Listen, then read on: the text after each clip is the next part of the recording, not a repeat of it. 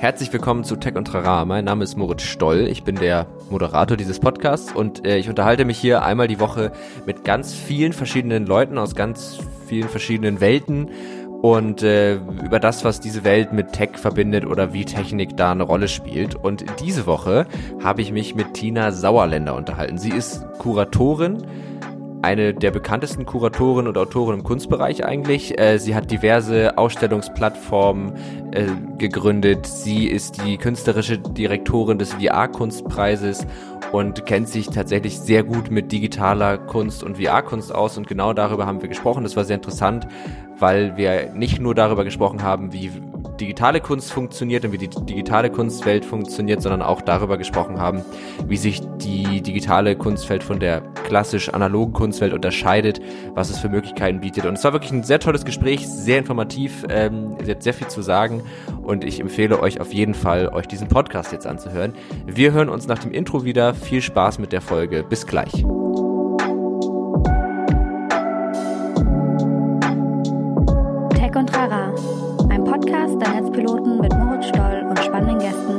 Tech und Rara. Herzlich willkommen nach dem Intro zurück bei Tech und Trara. Und heute habe ich einen ganz tollen Gast bei mir, und zwar Tina Sauerländer. Hallo Tina. Hallo Moritz, grüß dich. Moin, schön, dass du dir die Zeit genommen hast. Ich habe dich ja gerade schon so ein bisschen vorgestellt im, im Intro. Ähm, das heißt, die Leute wissen schon so ein bisschen, wer du bist. Du bist, äh, wenn man es runterbricht, bist du absolute Expertin für VR-Kunst, für digitale Kunst. Äh, du bist Kuratorin, du organisierst ganz viel in der Kunstszene, in der digitalen Kunstszene und ähm, das ist ja dein, dein Job und so ein bisschen dein Expertentum, mhm. könnte man sagen. Richtig. Und genau, und genau darüber sprechen wir ja heute auch so ein bisschen über dieses Thema, weil ich das super spannend fand, also das Thema VR und Kunst, weil, oder generell digitale Kunst, weil ich kann ja mal so ein bisschen erzählen, wie da meine Mhm. meine Vorerfahrungen sind, damit du einschätzen kannst, wie groß das Idiotentum bei mir ist. Ähm, es ist nämlich so, also ich habe, also ich fand Kunst schon immer sehr toll und habe auch immer viel gemalt und so, aber ich war immer sehr analog unterwegs sozusagen. Also digitale Kunst war für mich dann eigentlich immer was, das waren dann Illustratoren, die halt digital illustriert haben, weil das praktischer ist. Also, aber da war jetzt dieses, dieser künstlerische Anspruch für mich immer gar nicht so drin. Und dann habe ich, als ich mich auf unsere Folge vorbereitet habe, so ein bisschen gefragt, was ist denn eigentlich, das mag jetzt eine richtige Klischeefrage sein, aber was ist denn eigentlich Kunst? So, weil vielleicht sollten wir das einmal klären. Was ist denn überhaupt Kunst für dich vielleicht? Weil ich weiß, glaube ich, was es für mich ist, aber wie würdest du Kunst als solches, ob analog oder digital, definieren? Oder kann man das überhaupt? Ja, wolltest du das nicht gerade zuerst von dir erzählen, eigentlich, Moritz? nee, nee, äh, oder, oder brauchst du noch kurz einen Moment? Dann kann ich Achso, gerne nee, schon mal erzählen. Ach so, sorry. Ach so, schneidest du überhaupt was raus, oder was? Nein, nein, nein, wir, wir, wir sind einfach so. komplett ja, gut. ein One-Tape. Nee, ja. genau, nein, weil du ja äh, eigentlich meintest, du wolltest mir kurz vorstellen, wie groß das Idiotentum ist. Dann hätte ich natürlich gesagt, es gibt gar kein Idiotentum und das ist ja das Tolle ah, okay. an der Kunst. dass, ähm, ja, dass man auch natürlich jeder, jeder seinen eigenen Begriff von, von Kunst haben kann und auch sollte. Und natürlich für mich als Kunsthistorikerin ist das ein bisschen anders gelagert, aber auch da ist es, äh, ist man sehr frei. Also ich weiß nicht, ob du dieses tolle Buch kennst von Andreas Meckler. 1460 Antworten auf die Frage, was ist Kunst? Da ist wirklich für jeden was dabei und viele konträre Meinungen auch. Und ja, für mich, was, was mir wichtig ist bei Kunst oder bei bildender Kunst, ist, ähm, dass es, dass sich die Künstler mit unserer Gesellschaft beschäftigen, dass sie sich mit den Zuständen dieser Welt auseinandersetzen, reflektieren, in welcher Welt lebe ich eigentlich oder welche Gesellschaft umgibt mich, was sind die politischen Konditionen für meine Welt, was was sind die Umwelt, Konditionen der Umwelt und so weiter. Also dass einfach eine Hinterfragung, mhm. eine Reflexion stattfindet. Und das ist ja, gar nicht so sehr abhängig vom Medium oder vom Ort, an dem Kunst stattfindet. Das können ganz viele verschiedene Medien sein und äh, ganz ja. viele verschiedene Orte auch. Okay. Okay, weil dann habe ich, glaube ich, zumindest war ist mein mein Begriff von Kunst für mich, also ne, auch gar nicht auf, aber also für mich persönlich, glaube ich, ein anderer, weil ich da immer das so dieses dieses Gefühl beim Machen. Also wenn man was macht und sich darin so verliert und einfach irgendwie tut, ohne großartig, also genau das Gegenteil eigentlich, ohne großartig drüber nachzudenken, da ich immer, für mich immer, vielleicht ist das ja das, wo alle sagen, das ist Kunst. Also dieser Moment, wenn ich dann irgendwie male und ich habe mir dann immer das so zurechtgelegt, jemand, der halt, wenn wir jetzt mal über bildende Kunst sprechen, so klassische Gemälde zum Beispiel, jemand, der halt viel übt und der sich mit der Technik auseinandersetzt, der kann natürlich in diesem Prozess des ich lasse es einfach fließen optisch ansprechendere Bilder irgendwann zustande bringen aber das Gefühl ist das gleiche, wie wenn es ein Dreijähriger macht mit seiner Handfläche. So, so war immer meine Definition. Aber ich würdest du sagen, dass sich das, dieses, also, oder ist das für dich auch dieses Gefühl, dass ich lass einfach laufen? ist das was, was sich für dich auch, ähm, also gehört das für dich auch zur Kunst dazu? Ja, oder ist ja, die Auseinandersetzung? Also es ist, das ist immer beides. Es kommt natürlich auch darauf an, auf welcher Ebene man da spricht. Wenn man jetzt Kunst studiert an der Kunstuni, dann lernt man natürlich eher vielleicht auch, also nicht nur die Technik, natürlich lernt man Maltechniken oder Bildhauertechniken, aber man lernt vielleicht auch ähm, diese, diese eigenen Ideen mit gesellschaftlichen Ansätzen zu verbinden. Oder oft ist es mhm. ja auch so, dass sich dann sowas automatisch in den Kunstwerken widerspiegelt. Man lebt ja in dieser Welt. Ne? Also zum Beispiel ich, ich bin ja Kunsthistorikerin, aber war auch mal hobbymäßig künstlerisch tätig. Also zum Beispiel Anfang der 2000er, als ich studiert habe, habe ich mit Photoshop experimentiert und da nicht Kunstwerke, einfach, einfach für mich Arbeiten geschaffen, zum Beispiel indem ich mein Selbstporträt digitalisiert habe und dann mit Photoshop nachbearbeitet habe oder sowas. Mhm. Und ja, das, das spiegelt ja dann schon automatisch die Zeit, ne, in der ich, in der ich lebe. Das spiegelt wieder, welche Medien es überhaupt gibt, wie gut die Qualität von Photoshop um 2000 herum war und solche ja. Dinge. Also als Kunsthistoriker kann man dann da wieder auch eine Menge drin sehen, ähm, ja, was jetzt vielleicht ein Künstler oder eine Künstlerin sich mhm. gar nicht unbedingt überlegt hat. Das, das ist nämlich auch mal was, was ich mich immer ganz, ganz häufig frage, weil ähm, ich, also ich war jetzt auch nie wirklich ernsthaft künstlerisch tätig, das wäre hm. jetzt ein bisschen hochtrabend, das so von mir zu behaupten, aber ich hatte mal dieses Gefühl von, es gibt dieses, dieses Gefühl beim Machen und da, und, und zumindest hat sich das für mich immer am angenehmsten angefühlt, wenn ich dabei nicht so viel gedacht habe, wenn ich keine Gedanken, was versuche, was versuche ich jetzt hier auszudrücken, sondern einfach irgendwas ausgedrückt habe. Und ich hatte aber immer das Gefühl, dass, dass genau dieser Teil eigentlich das ist, was, was aber erwartet wird, was sozusagen wichtig ist, weil es eben Leute, die sich wirklich mit Kunst auseinandersetzen, natürlich tun. Da fängt man ja an zu interpretieren und sich zu überlegen, wie, wieso ist das so, wie es da ist und was hat das zu bedeuten. Aber ich finde die Erklärung schön, dass man sagt, naja, das ist ja auch einfach was, was dann der Zeit und den Umständen geschuldet ist und so. Ja, genau. Und ich glaube, für einen, für einen Künstler und eine Künstlerin muss man schon bedenken, die haben wahrscheinlich schon Ideen oder Konzepte, die sie ja gern weitertragen möchten und kommunizieren möchten. Also ein Kunstwerk ist mhm. ja auch immer ein eine Kommunikationsmöglichkeit, ja, und ähm, mit der Zeit und auch äh, Gesprächen zwischen Künstlerinnen, Künstlern und Kuratorinnen und Kuratoren, ja, merken, merkt man ja vielleicht auch, oh, meine Kunst kommt gar nicht so an, wie, wie ich das jetzt eigentlich für mich meine. Ändere ich jetzt daran was oder ist mir das egal? Oder also das ist ja auch so ein ständiger Austauschprozess ähm, mhm. dann auch. Ähm, du bist ja auch Kuratorin.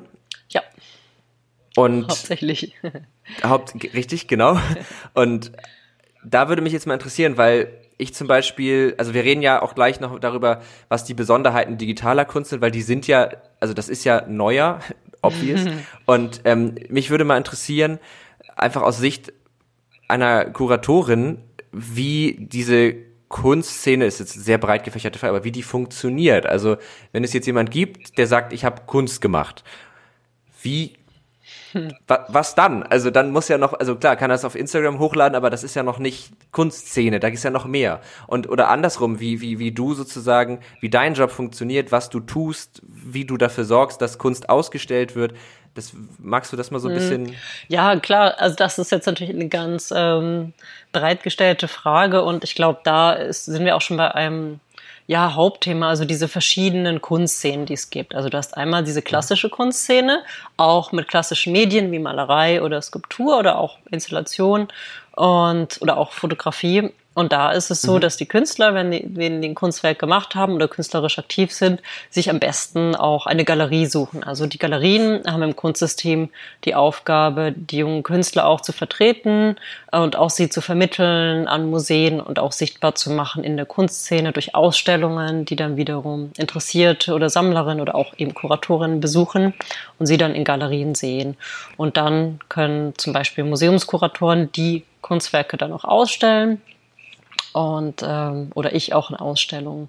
Genau, und wie du schon gesagt hast, mit dem Internet und sozialen Medien hat sich das alles ein bisschen geändert. Also man hat eben die Chance als Künstler oder Künstlerin dieses, sagen wir mal, traditionelle Kunstsystem auch äh, zu umgehen und seine Sachen direkt auf sozialen Medien, auf Instagram zu posten und damit natürlich auch, ja, vielleicht direkt mit den Sammlern oder direkt mit den Museumskuratorinnen und Kuratoren zu kommunizieren. Und ähm, hm. Genau, sich so eine eigene ja, Fanbase quasi auch zuzulegen auf Instagram. Mhm. Das heißt ja im Grunde, also die, man kann sich das so vorstellen, die Galerie ist das, was bei einem Schauspieler die Agentur oder so ist. Ja. So, ein bisschen. Ja, ja, genau. Ja, das stimmt. Okay, und ja. die kommen dann klassisch, würden die dann zu dir kommen und sagen, hey, guck mal, wir haben den Künstler, willst du den nicht mit in die Ausstellung aufnehmen? Ähm, mhm. Und äh, wollt ihr nicht irgendwie zusammen was machen? Richtig. Okay, ja, das ist, glaube ich, gut mal das zu verstehen, mhm. weil ich kann mir vorstellen, dass das viele tatsächlich ja. nicht wissen. Ähm, du hast aber jetzt ja ein Projekt, was auch so ein bisschen dieses, oder eine, eine äh, Peer-to-Space mhm. hast du ja, ja. mitgegründet. Ähm, eine Ausstellungsplattform, die ja im Grunde den Ansatz so ein bisschen verändert hat wenn ich das richtig verstanden habe. Ja, das ist, äh, das ist richtig. Und ich werde auch nie den Moment vergessen vor zehn Jahren, als wir die Visitenkarten gestaltet haben und dann keine Postadresse da drauf geschrieben haben. Das war total komisch, weil natürlich auf allen anderen Visitenkarten, die ich kannte, standen Postadressen. Aber wir hatten natürlich ja. keine, weil wir auch keinen Raum hatten. Und das ist genau auch unser Konzept, dass wir immer Ausstellungen in unterschiedlichen Räumen machen, mit unterschiedlichen Partnern, mit unterschiedlichen Museen auch zusammen. Also in Deutschland mhm. zum Beispiel haben wir mit dem NRW-Forum eine Ausstellung gemacht, Pandora Vinci, vor zwei, drei Jahren oder im Haus der elektronischen Künste in Basel haben wir eine Ausstellung gemacht, die ungerahmte Welt. Genau, und so, ja, habe ich in den letzten zehn Jahren viel in Deutschland, aber auch viel international, auch in New York oder Montreal kuratiert und eben das immer verbunden mit dieser Idee von, von Peer-to-Space, von unserem, ja, was ist es genau? Also wir haben über die Jahre verschiedene Bezeichnungen gehabt, einfach Label oder Ausstellungsplattform. Also Plattform hat sich sehr etabliert mittlerweile. Und mhm. genau, und da ging es uns halt auch immer darum, eben neue Wege zu finden. Ja, auch, auch total unbewusst, ja, zu sagen, nee, wir machen das jetzt anders. Wir wollen gar, gar ein Museum gründen oder keine Galerie. Wir wollen andere Wege finden. Wir wollen breiter aufgestellt sein. Wir wollen nicht nur bestimmte Künstler vertreten. Wir wollen mit vielen verschiedenen Künstlern und Künstlerinnen mhm. zusammenarbeiten und uns immer neuen Ideen auch widmen. Was ist eigentlich gerade neu in der Kunst und in der Kunstszene? Und da sind wir am Anfang, das war auch nicht so geplant, aber dann doch ziemlich schnell zur digitalen und Internetkunst gekommen. Wahrscheinlich, weil die auch einfach notgedrungen offener war für solche neuen Konzepte, ne? Und eben nicht gesagt hat, ja, aber ich möchte jetzt hier mit meiner Galerie und dann möchte ich in dieses eine Museum rein. Aber das heißt, der Unterschied von deinem Job als Kuratorin ist, dass du eben nicht nur für ein Museum sozusagen mhm. arbeitest und da Ausstellungen organisierst, sondern du, du guckst nach verschiedenen Räumen, mhm. du guckst nach ganz verschiedenen Künstlern und du bist dadurch viel breiter aufgestellt und es ist alles ein bisschen freier. Das genau, es ist alles ein bisschen freier. Ja. So ist es. Okay. Ja, gut. Verzeih mir, wenn es dumme Fragen nee, gar sind. Nicht, aber das, das ist gar keine dummen Fragen. Frag ähm, bitte immer nach. Manchmal, du weißt ja, wie es ist, äh, ist man so in seiner eigenen Welt, dass man das dann auch gar nicht mehr so ad hoc gut beschreiben kann, ja, dass es verständlich ist. Total.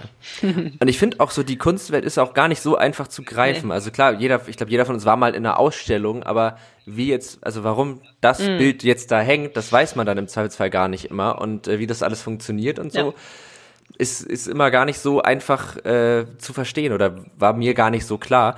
Ähm, aber genau, du hast ja schon gesagt, durch Peer-to-Space ist dann ja das die, die digitale Kunst mehr oder weniger fast ja auch unbeabsichtigt so ein bisschen hm. auch in den Fokus rückt. War das bei dir schon immer so? Also wolltest du schon, hat dich das schon früh angefixt, diese Idee so mit digitaler Kunst oder hat sich das dann einfach so ergeben? Hm, nee, es hat mich, also das hat sich dann einfach so ergeben. Ich habe ja in München mhm. studiert, Kunstgeschichte und als ich das gemacht habe von 2000 bis 2006 war das alles sehr, sehr traditionell. Also zeitgenössische Kunst hörte in den 80ern auf.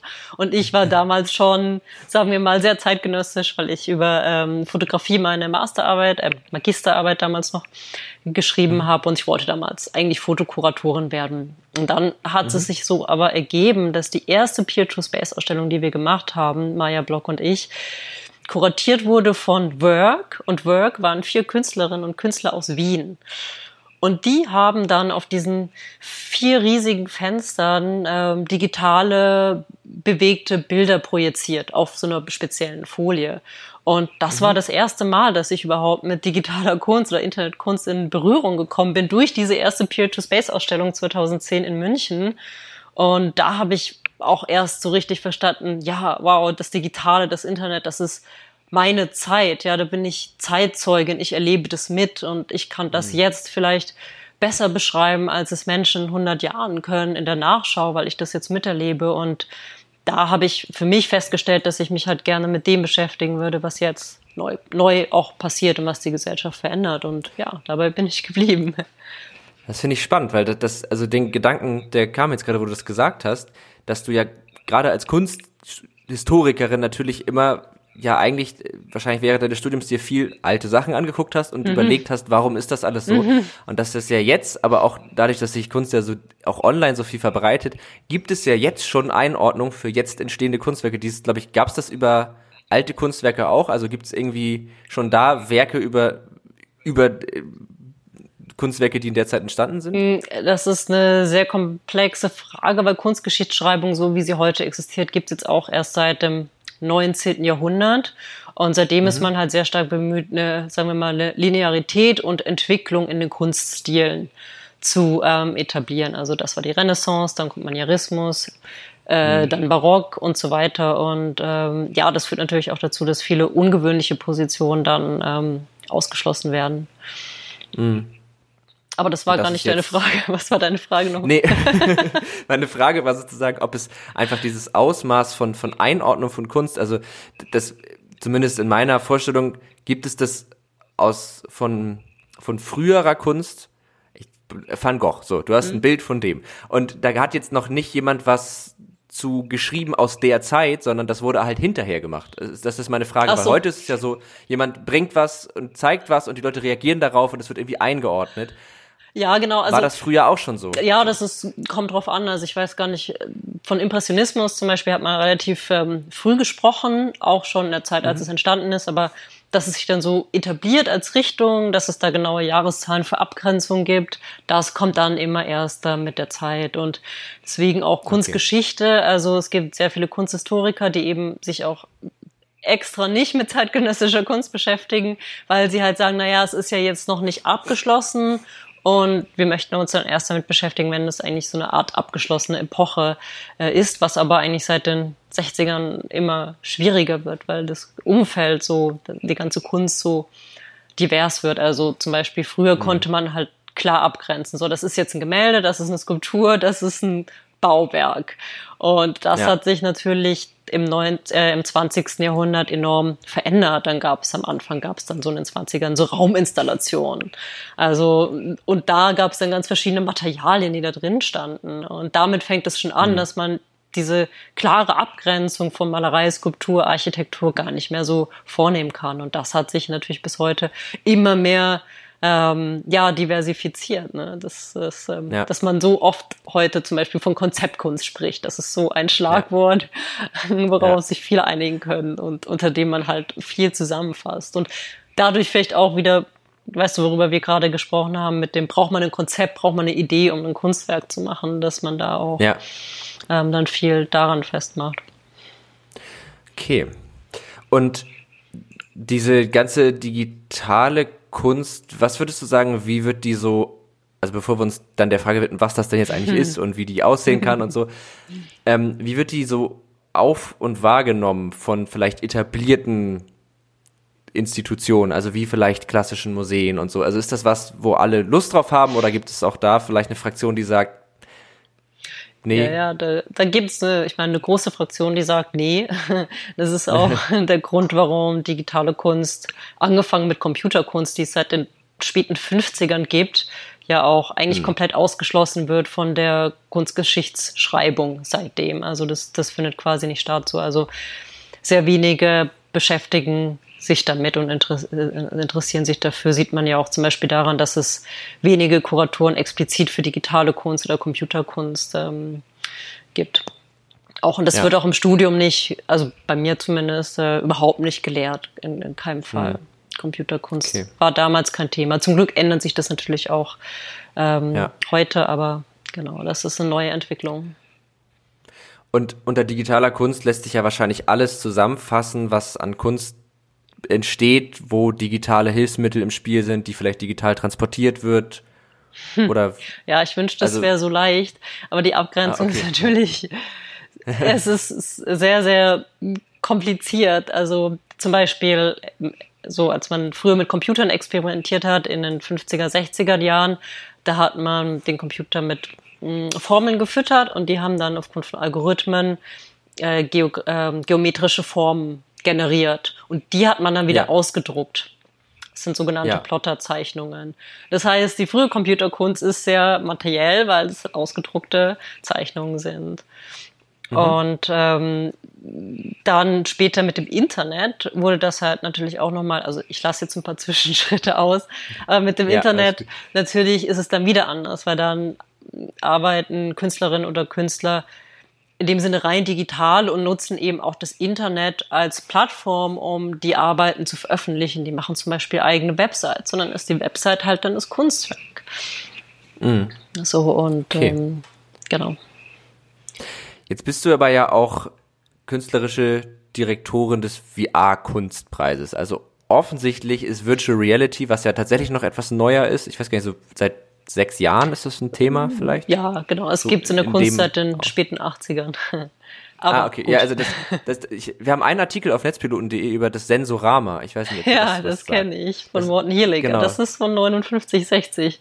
Das ist ein tolles ja, Ding. Mal, ja. ja. Ja, ist ja so der erste Versuch. Aber das ist jetzt so ein bisschen, also es ist ja immer noch nicht so ganz massentauglich, mhm, diese ganze richtig. Technologie, aber man kann jetzt in dem Gespräch schon davon ausgehen, dass zumindest jeder weiß, was eine VR-Brille ist und wie sie halbwegs funktioniert. Das stimmt allerdings, ja. Das war in den 80ern auch noch anders.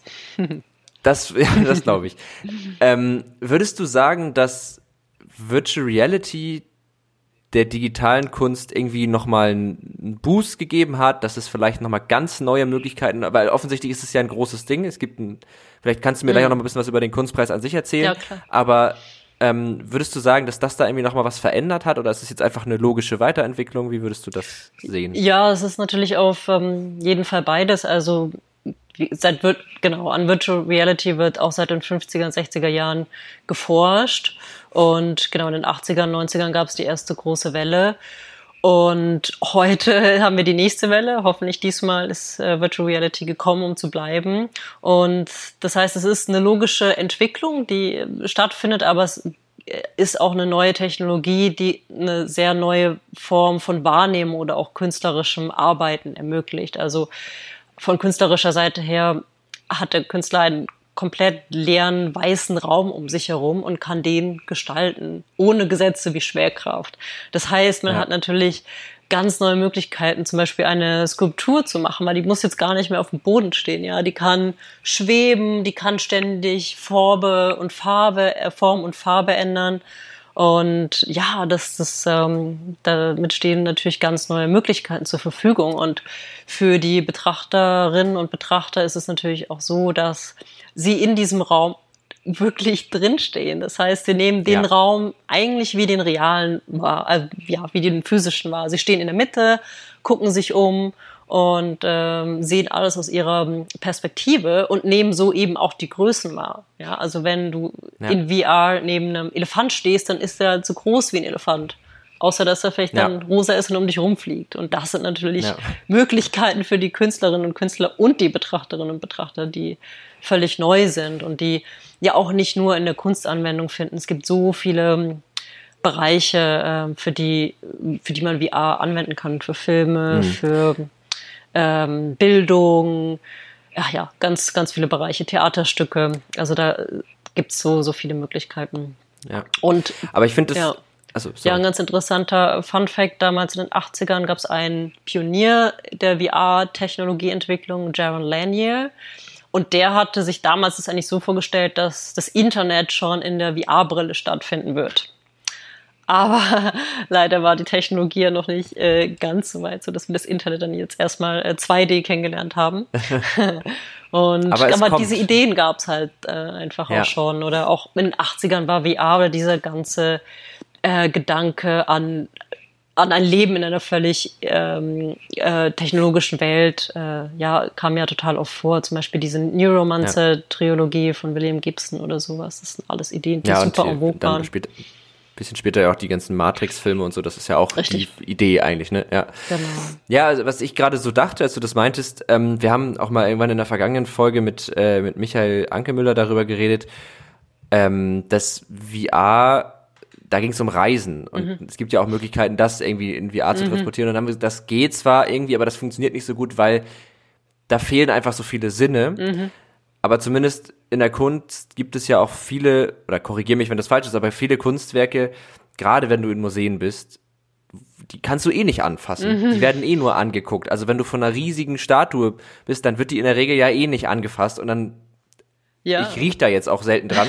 und das sind ja genau die Sinne, die bei VR auch gar nicht, gar nicht, gar noch nicht möglich sind. Das heißt, ich kann mir vorstellen, dass sozusagen die, die, die, das reale Kunstempfinden und das in VR, dass das ein bisschen näher beieinander ist, als es vielleicht in anderen Bereichen der Fall ist. Ja, genau, es ist so paradox, weil es ja immer heißt in VR, ja, das ist ja alles digital, da kann man gar nichts anfassen.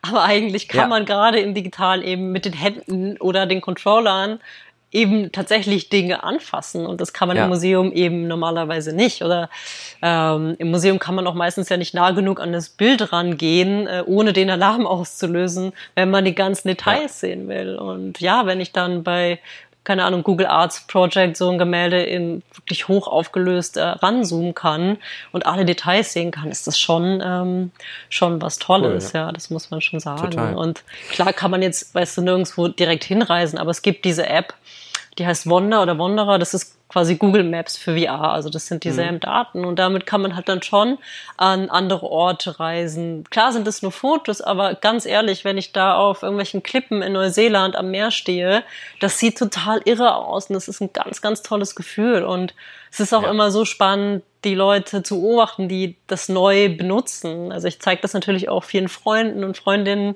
und das Lustige ist, dass die meisten Menschen, das Erste, was sie machen, ist, sie gehen zu Orten, an denen sie schon waren, wo sie gewohnt haben, ja. wo sie wohnen, ähm, wo sie eine positive Verbindung haben. Und das ist auch immer so schön zu sehen, dass es dann ähm, ja auch auch dann so viel auslöst und das auch trotzdem ein tolles Erlebnis ist, auch wenn es nur ein Foto ist. ja, ja, ich glaube auch echt, dass da gerade dieser Punkt, also ich habe auch genau das mal ausprobiert und es gibt auch noch andere Anwendungen, wo du ja auch dann in der Natur bist und so und ich glaube, das was mich immer am meisten daran flasht, ist halt, dass eben Dinge so groß sind, wie sie wirklich ja. sind. Und dann aber auch der Moment, wo ich auf einmal ganz groß bin und Dinge, die eigentlich viel größer sind als ich, hm. ganz klein werden ja, genau. und so. Aber wo du das auch vorhin meintest, ist mir gerade eingefallen. Ich habe mal, also weil eben als Künstler hast du ja, wenn du VR-Kunst machst, hast du ja brauchst Unity sozusagen, also es ist so eine Game Engine, mit der man ja. Okay, brauchst du nicht, aber es ist zum Beispiel ein Hilfsmittel oder mhm. es gibt ja auch dieses Tilt Brush, genau. heißt das, glaube ich, ne? Ja, aber wo du dann einfach malen kannst. Genau, das meine ich halt. Das sind wirklich zwei unterschiedliche Sachen. Bei Unity muss man schon ein bisschen mhm. programmieren können, aber bei Tilt Brush eben, das ist ein Malprogramm, da setzt man die Brille auf, die, die Controller sind die Pinsel, man hat tausend Möglichkeiten und kann dann im, im Raum direkt malen, ja. ja. Und ja. Ähm, das ist schon, schon toll. Ja, und ich habe aber mal ein Video gesehen, das war auch jemand, der hat ähm, dann auch VR, mhm. hat er dann Raum, der hat aber einfach eins zu eins sein Zimmer nachgebaut. Wo ich dann so dachte, ja cool, aber Warum? Warum? Also mach's doch, mach Mach's doch die Wände, Wandfarbe anders oder so. nee, also es war, und dann war er halt sehr stolz auf, dass es perfekt auf seinen echten Raum gemappt hat und dass das alles, und ich dachte, ja, da ist dein Bett, das ist toll, aber das hättest du, also du hättest dieselbe Erfahrung in besser haben können, ohne die ganze Arbeit. Ja, das stimmt. Und das ist auch, das ist ein super interessantes Thema, weil das ist genau die Krux. Also ich erlebe das ganz oft, dass zum Beispiel Museumsbauten in Virtual Reality es gibt zum Beispiel eine App, die heißt Artgate VR. Da kann man sich Galerieräume nennen und seine Arbeiten online, also im digitalen Raum ausstellen. Und das sind einfach mhm. weiße Wände. Das sieht aus wie jede Galerie. Es ist also wirklich gar nicht so spannend. Ja. ja. Und die Krux ist aber, dass halt viele Entwickler auch sagen, sie wollen es gerne ja auch so realistisch wie möglich machen, um den neuen Anwendern, was ist ja ein neues Medium, auch ja. zu ermöglichen, sich erstmal an diese neue Welt ähm, zu gewöhnen. Zum Beispiel gibt es einen Choreografen in, ähm, in der Schweiz, äh, Gilles Jobin, der hat ein Tanzstück in Virtual Reality gemacht, das heißt VRI.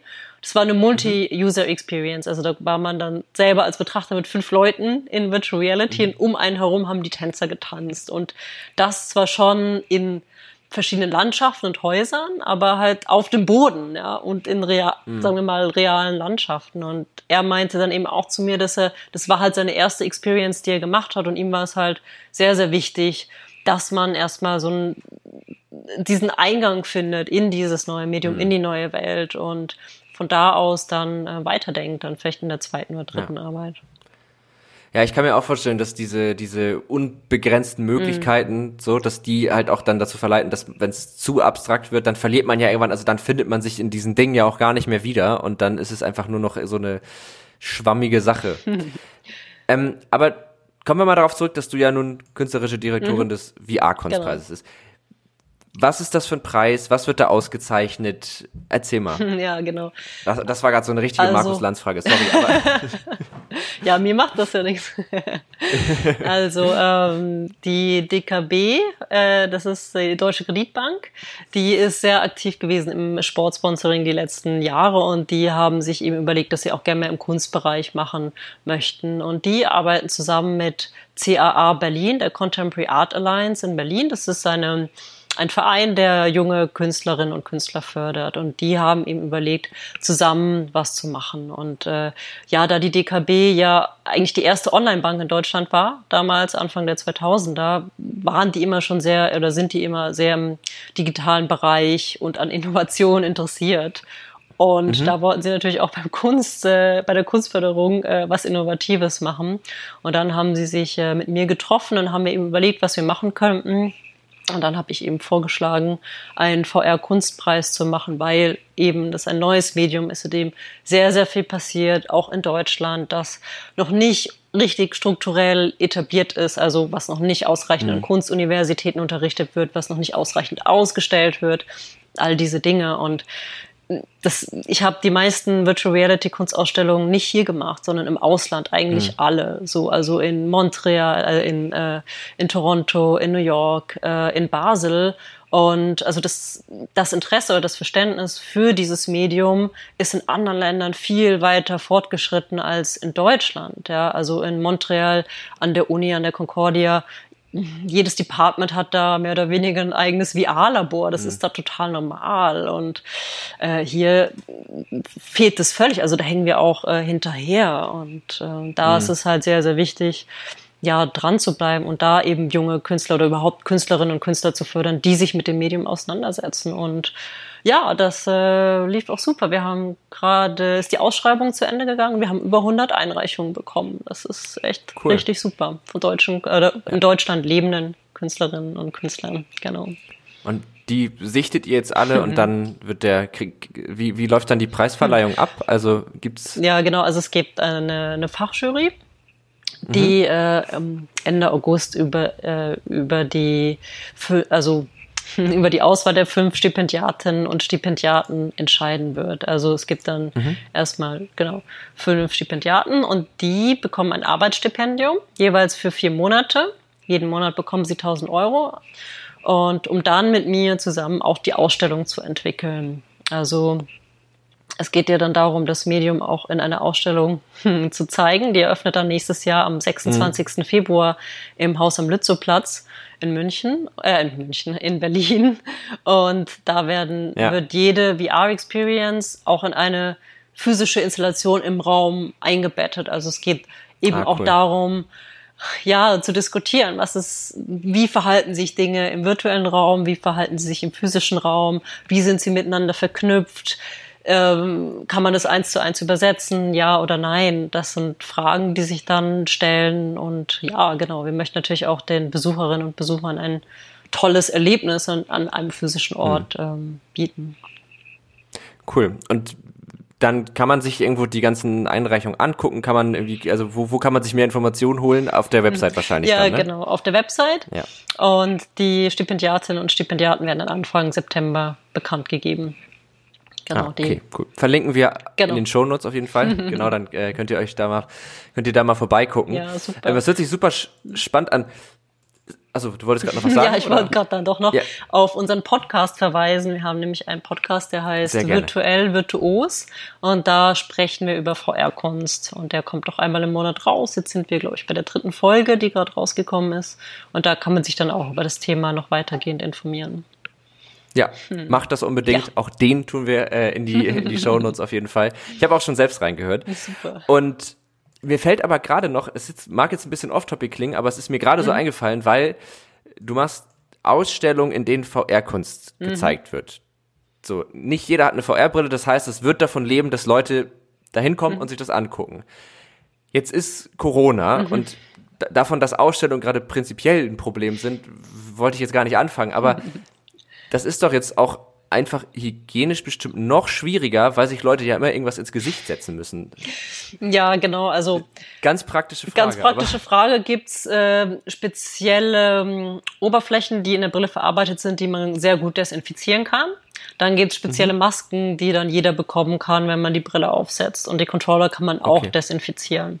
Also das geht okay. alles. Und zum Beispiel in der aktuellen Ausstellung Zero Waste im MDBK Leipzig ist auch eine VR-Arbeit zu sehen.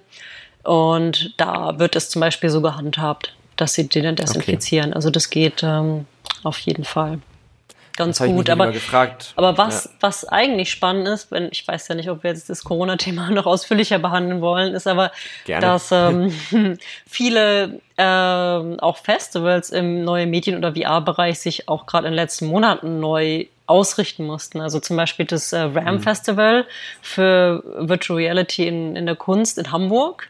Äh, das hat zum Beispiel eine komplette Online-Edition gemacht, ja, einem mhm und äh, dann überlegt, wie sie sich, wie die Arbeiten auch online zugänglich sein können. Vielleicht auch für Leute, die jetzt kein Pro Profi-Headset haben. Die sie arbeiten zum Beispiel äh, schon seit Jahren, aber mit der äh, Magenta-App von der Telekom zusammen. Und das heißt, das ist ein, für dann für ein breites Publikum zugänglich. Dann kann man mit der eigenen, mhm. mit dem eigenen Handy, mit dem eigenen Smartphone und so einer 10 Euro Cardboard-Pappbrille äh, dann auch ja. zu Hause äh, Virtual Reality anschauen. Und das sind natürlich ähm, spannende Entwicklung, dass jetzt viel mehr auch überlegt wird, wie mache ich diese Kunst eigentlich vielen zugänglich oder auch Leuten zugänglich, die jetzt nicht unbedingt ähm, zu diesem Festival kommen. Und, ja. ja. Ja, also ich glaube auch, das ist natürlich noch ein, also gerade auch beim VR, so das Thema Zugänglichkeit ist natürlich noch ein Problem, weil die Brillen sind halt noch relativ teuer. Ich, es geht wird also langsam. Ehrlich gesagt, wirklich. Also die Quest, ähm, das ist ein Standalone-Headset. Also das heißt, dass man mhm. da eigentlich nur draufdrückt, dann geht's an und dann kann man damit alles machen. Im App Store sich die ganzen Spiele runterladen und alles. Und die kostet 450 Euro. Also ein halbes ja. iPhone. Ne? Also es ist, ähm, es ist gar nicht mehr so teuer. Und die Qualität ist echt super. Man kann ja auch da, man kann auch super viel damit machen. Nur ja, das ist ein Problem dieser ganzen Industrie. Also die ganze Industrie hofft darauf, dass sich jetzt jeder mal endlich ein VR-Headset zulegt. Und auf der anderen Seite sind, ist es, besteht die Schwierigkeit aber darin, den Leuten zu kommunizieren, warum sie jetzt sich ein Headset kaufen sollen. Mhm. Ja, also jeder weiß, warum er irgendwie 1000 Euro für ein iPhone ausgibt, aber natürlich weiß nicht jeder, warum er jetzt 450 Euro für ein Headset ausgeben soll. Und da, ja, das, das, ist der Punkt, wo eigentlich alle daran arbeiten, dass, ähm, genau, dass das, ja, breiter Zugang findet oder eine breitere ja, Verbreitung äh, ja. findet. Genau. Ja, also die, die Quest, äh, die hatte ich tatsächlich auch mal im Test für, für Netzpiloten. Mhm, ähm, ja, mhm. Den, äh, ich pack mal den Test auch in die Show Notes, falls es nämlich jetzt jemand Lust hat, sich eine zu kaufen, wäre das, glaube ich, der richtige Zeitpunkt. Ähm, die, äh, das ist schon cool. Was natürlich das Ding ist, aber das ist wahrscheinlich jetzt auch gerade unter dem Aspekt von Kunst, die ja, also die, die High-End-Spiele, die kann man damit jetzt nicht, mhm. nicht spielen. Also dafür braucht man dann halt doch mehr genau, Equipment. Das, das, das, meinte ich so ein bisschen. Aber stimmt, die Quest ist natürlich so echt so ein erster Schritt, ja. wo man versucht hat zu sagen, okay, das kann sich jetzt eigentlich jeder, jeder irgendwo leisten. Ja. Ähm, aber äh, es ist halt, ich also ja, du hast recht, das stimmt. Also der Grund, warum sollte ich mir das kaufen, außer dafür, dass ich irgendwie ein paar Spiele spielen kann, nach denen mir aber ehrlich gesagt nach einer halben Stunde auch oft dann schlecht wird. Das ist nämlich auch ja noch ein großes Problem, diese Motion Sickness ja, und so. Gut, man sollte nicht mit Rollercoaster ähm, anfangen, das ist schlecht auf jeden Fall.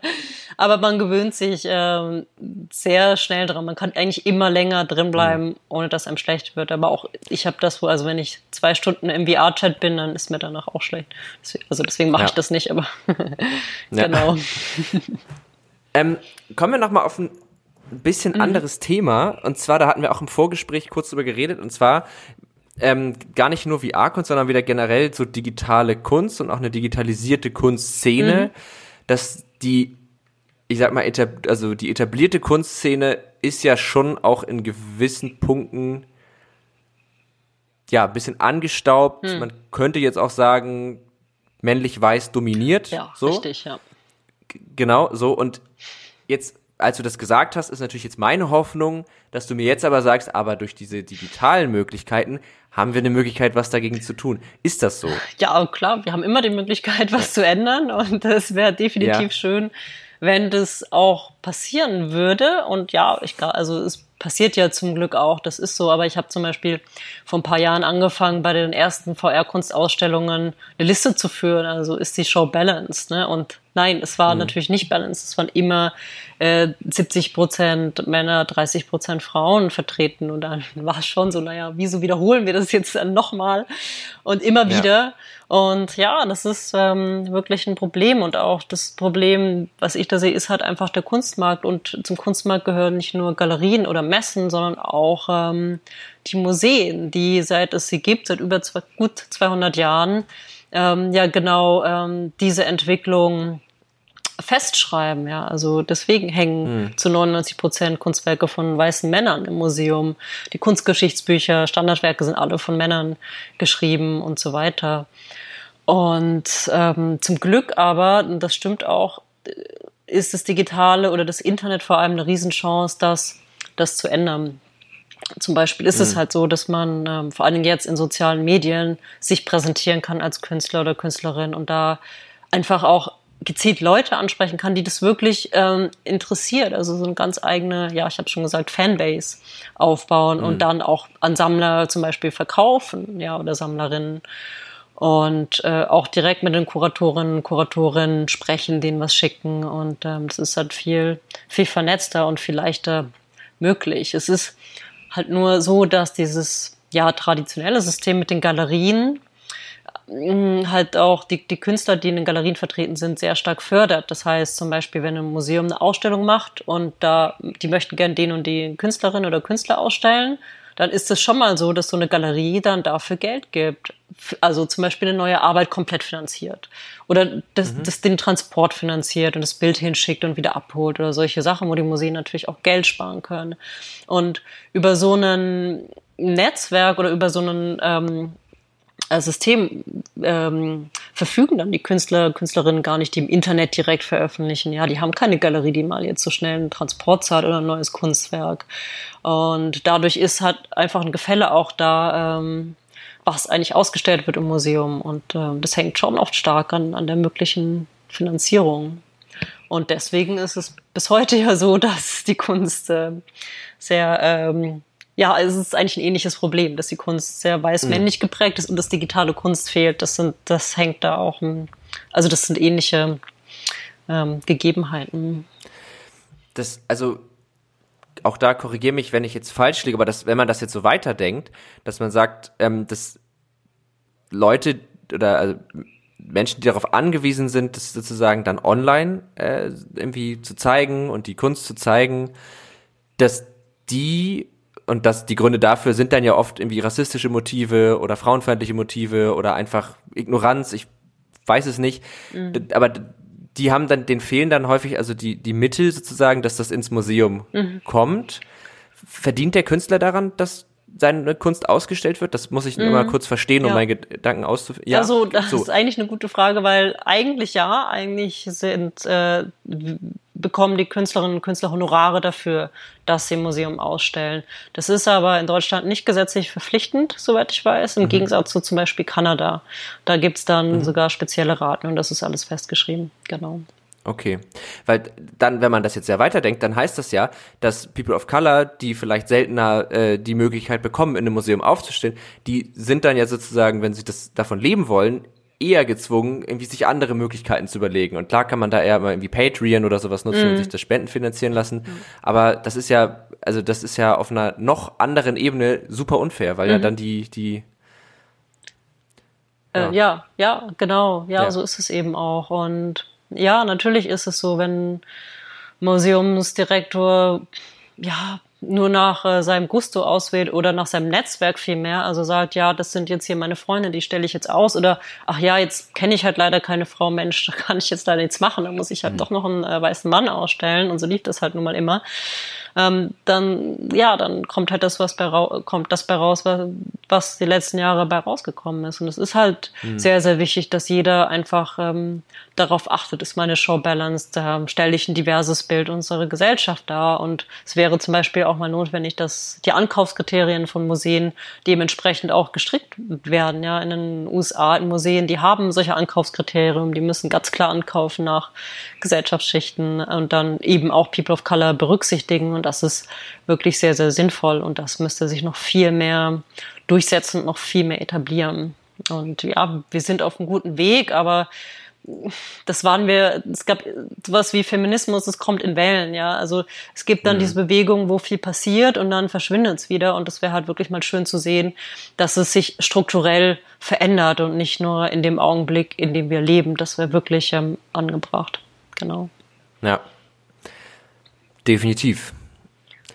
Weil das ja. ist also auch was, was einem, glaube ich, als, also als jemand, ich, als weißer Mann bin ich natürlich sehr privilegiert sozusagen. Das heißt, einem fallen häufig diese, diese Dinge gar nicht so auf, weil man natürlich nie selbst darauf gestoßen wird. Und es ist halt gut, dass man jetzt gerade so viel auf diese ja. Themen gestoßen wird.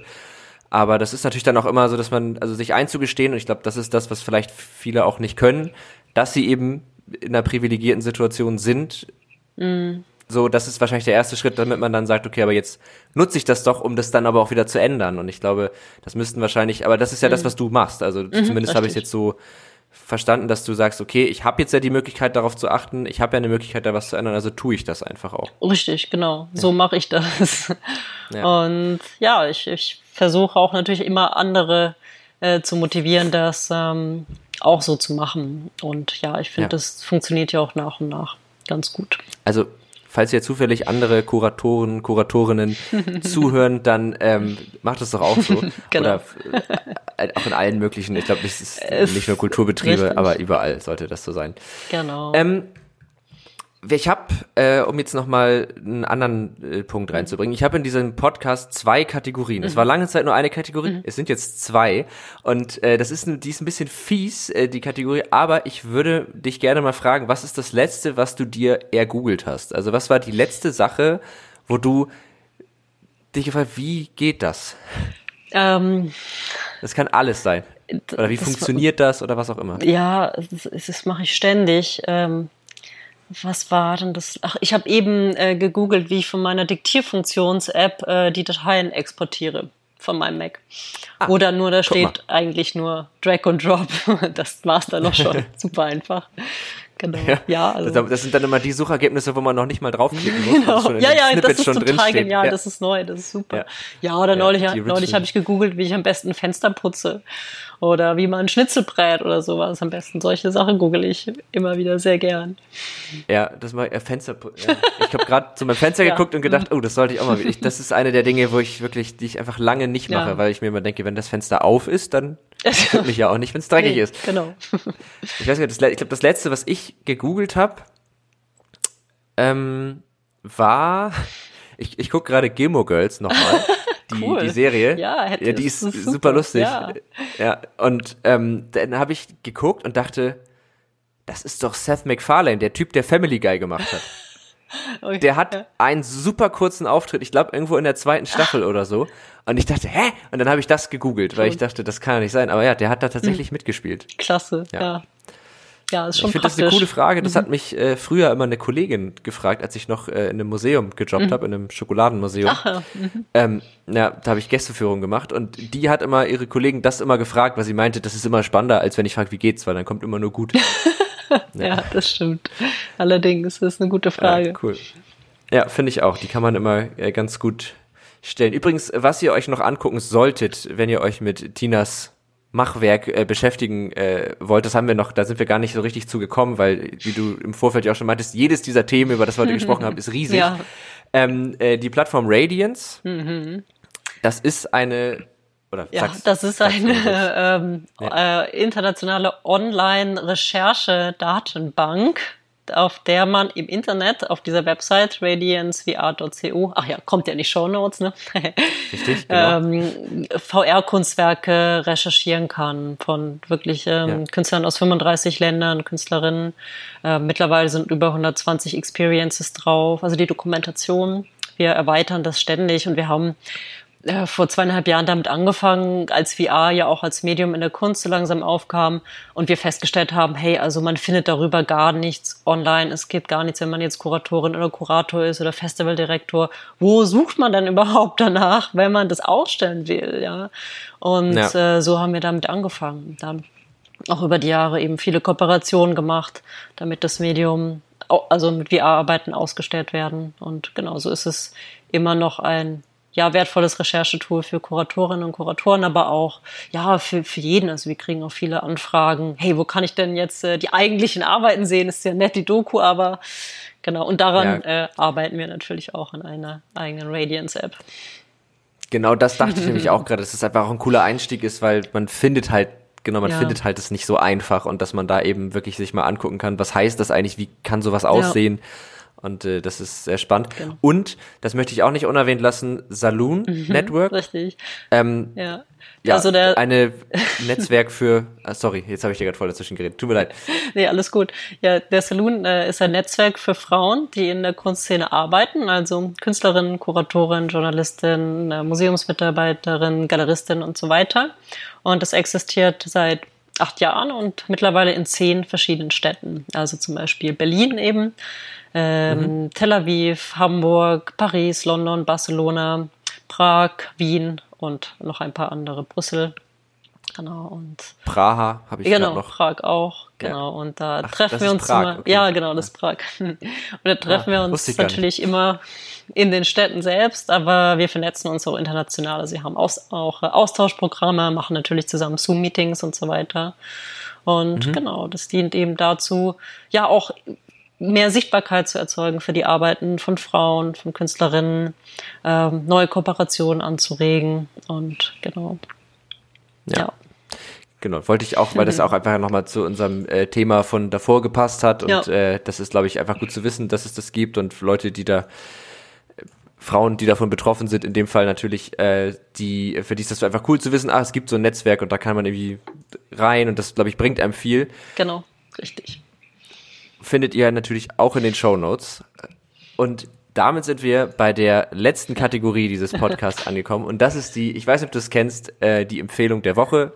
Relativ selbsterklärend. Mhm. Ich hätte gern eine Empfehlung für dir für, das kann alles sein. Das muss auch überhaupt nichts mit VR-Kunst zu tun haben oder digitaler Kunst, kann aber natürlich auch sehr gerne eine Sache, wo du sagst, das kann ich euch empfehlen, das fand ich selber toll. Also äh, das für die genau, was ich generell sehr empfehlen kann, das hat jetzt tatsächlich nichts mit Kunst zu tun, aber es ist ja auch vielleicht nicht so schlimm, ist die App äh, Blinkist, auf der man äh, hm. Kurzzusammenfassungen von Büchern anhören kann oder lesen kann, je nachdem. Zum Beispiel, mhm. wenn man nicht so viel Zeit hat, so wie ich, oder wenn man sich informieren will, welches Buch man eigentlich gerne lesen möchte. Und da habe ich eben ein ganz tolles Buch gelesen, oder zumindest die Blinks dazu, und das heißt Exit Racism von Tupoka Ojet. Und da geht es eben genau um dieses Thema. Was ist eigentlich systemischer Rassismus? Wie äußert sich das auch, also in Deutschland? Was bedeutet das auch im Alltäglichen? Und das ist ganz, ganz toll geschrieben, super erklärt und ein guter Einstieg ähm, zu dem Thema, um sich damit zu befassen, weil das liegt nun mal an uns, ähm, das zu tun. Und das kann ja. ich sehr empfehlen. Ich auch, weil es gibt es nämlich auch auf Spotify, ach, dieses Hörbuch. Ach, super. Ja, ja genau. das komplette ungekürzte Hörbuch ach. auf Spotify. Ähm, also dann ergänzt meine Empfehlung der Woche jetzt einfach mal deine Perfekt. Empfehlung der Woche, die App Blinkist, um dann noch mehr, es gibt ja auch noch andere äh, Bücher, die sich auch in dieser Thematik bewegen. Genau, ja. Und ähm, ich glaube von Alice Hayes, das gibt es noch, was weiße Menschen nicht über Rassismus hören wollen. Oder es heißt, ich, ich, weiß ich, ich, ich krieg den, ja, ich muss, aber packen wir auch in die Show Notes. Genau. Ähm, ja. Auf jeden Fall soll das auch sehr gut sein. Ich habe es leider noch nicht äh, gelesen. Ähm, und ich habe noch eine zweite Empfehlung, die damit gar nichts zu tun hat, aber mit VR. Es ist ein YouTube-Channel, der sicherlich nicht für jeden was ist. Das ist ähm, Josh Dubb heißt der. Der ist riesengroß, aber irgendwie kennt ihn keiner.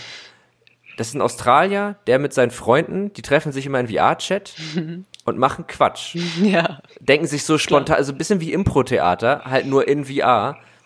Und es ist sehr lustig. Es ist manchmal ein bisschen über der Grenze des Geschmackvollen, aber man muss dann doch irgendwie lachen und es ist, also ich kann es nicht uneingeschränkt empfehlen, aber es ist irgendwie manchmal einfach unterhaltsam, weil es entstehen manchmal einfach ganz lustige Situationen. Cool, kenne ich auch ja. nicht. Guck ich mal rein. Ja. Ja, mach das gerne. Und dann bleibt mir ehrlich gesagt nichts weiter als zu sagen, vielen, vielen Dank, dass du dir die Zeit genommen hast für diesen Podcast. Äh, es hat mir sehr viel Spaß gemacht. Ich hoffe dir ja, auch. total. Vielen Dank. War super. Das freut mich sehr. Das freut mich sehr zu hören. Wie gesagt, alle Links, alles landet in den Shownotes, äh, worüber wir heute gesprochen haben, inklusive natürlich der Empfehlung.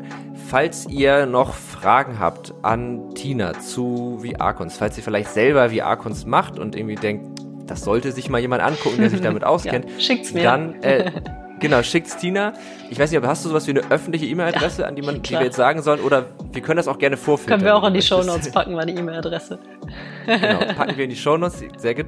Genau, packen wir in die Shownotes. Ihr könnt uns natürlich auch jederzeit schreiben mit Feedback, Fragen, Vorschlägen für Folgen, was auch immer, an techundtrara.netzpiloten.de oder ihr schreibt uns auf Twitter unter tech und trara.